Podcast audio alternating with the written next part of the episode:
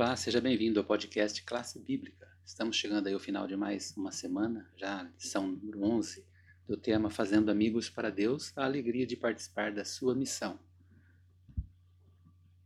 Vamos relembrar o texto especial da semana, que é lá de 1 João 5,13, que diz: Estas coisas vos escrevi, a fim de saberdes que tendes a vida eterna, a vós outros que credes em o nome do Filho de Deus. Essa é a boa nova da semana sabermos que temos a vida eterna em Cristo Jesus. É a oportunidade que nós temos de seguir aí com a nossa vida né, no futuro, na vida eterna em Cristo Jesus. Vamos relembrar aqui rapidamente os tópicos da semana, isso ajuda a gente concatenar as ideias e fechar o tema é, geral. No domingo vimos o fundamento, Jesus é o fundamento do nosso testemunho. Depois, na segunda-feira, transformados pelo amor de Cristo.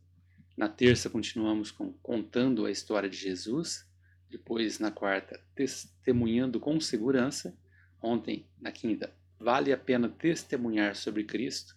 E hoje vamos fechar com a leitura de Marcos 5, 25 a 34. É a história da cura de Jesus daquela mulher enferma.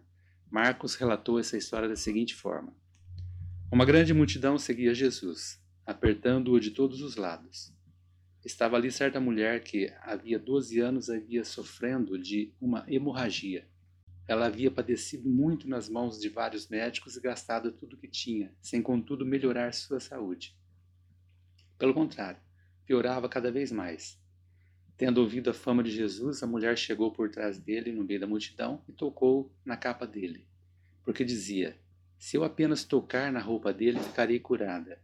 E logo a hemorragia estancou e ela sentiu no corpo que estava curada daquele mal. Jesus, reconhecendo imediatamente que dele havia saído poder, virando-o no meio da multidão, perguntou: Quem tocou na minha roupa? Os discípulos responderam: O Senhor está vendo que a multidão aperta e ainda pergunta: Quem me tocou?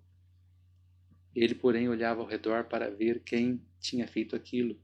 Então a mulher, amedrontada e trêmula, ciente de que lhe havia acontecido, veio, prostrou-se diante de Jesus e declarou-lhe toda a verdade.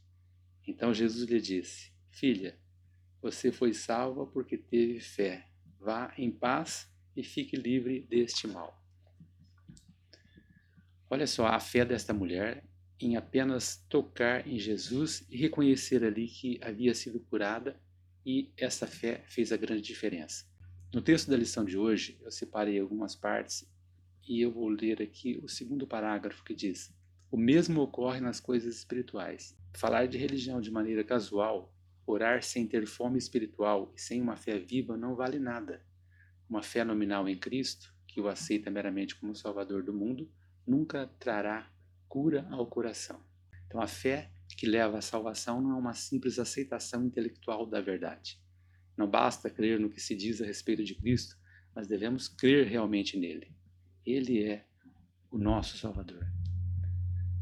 Nossa confissão de sua fidelidade foi o meio escolhido pelo céu para revelar Cristo ao mundo. Deus espera que você o confesse. Essa confissão tem que vir de nós. Cada indivíduo tem uma vida que proveio de um meio diferente, né? tem é, uma educação diferente, tem uma experiência diferente que trouxe uma bagagem para a sua vida. E Deus espera então que o seu louvor suba para Ele dentro dessa bagagem que você trouxe. É você que está se relacionando com Ele. Então, forme, pense de forma pessoal. Tá? A partir daí, você terá um poder irresistível vindo de Cristo para influenciar as pessoas que estão ao seu redor.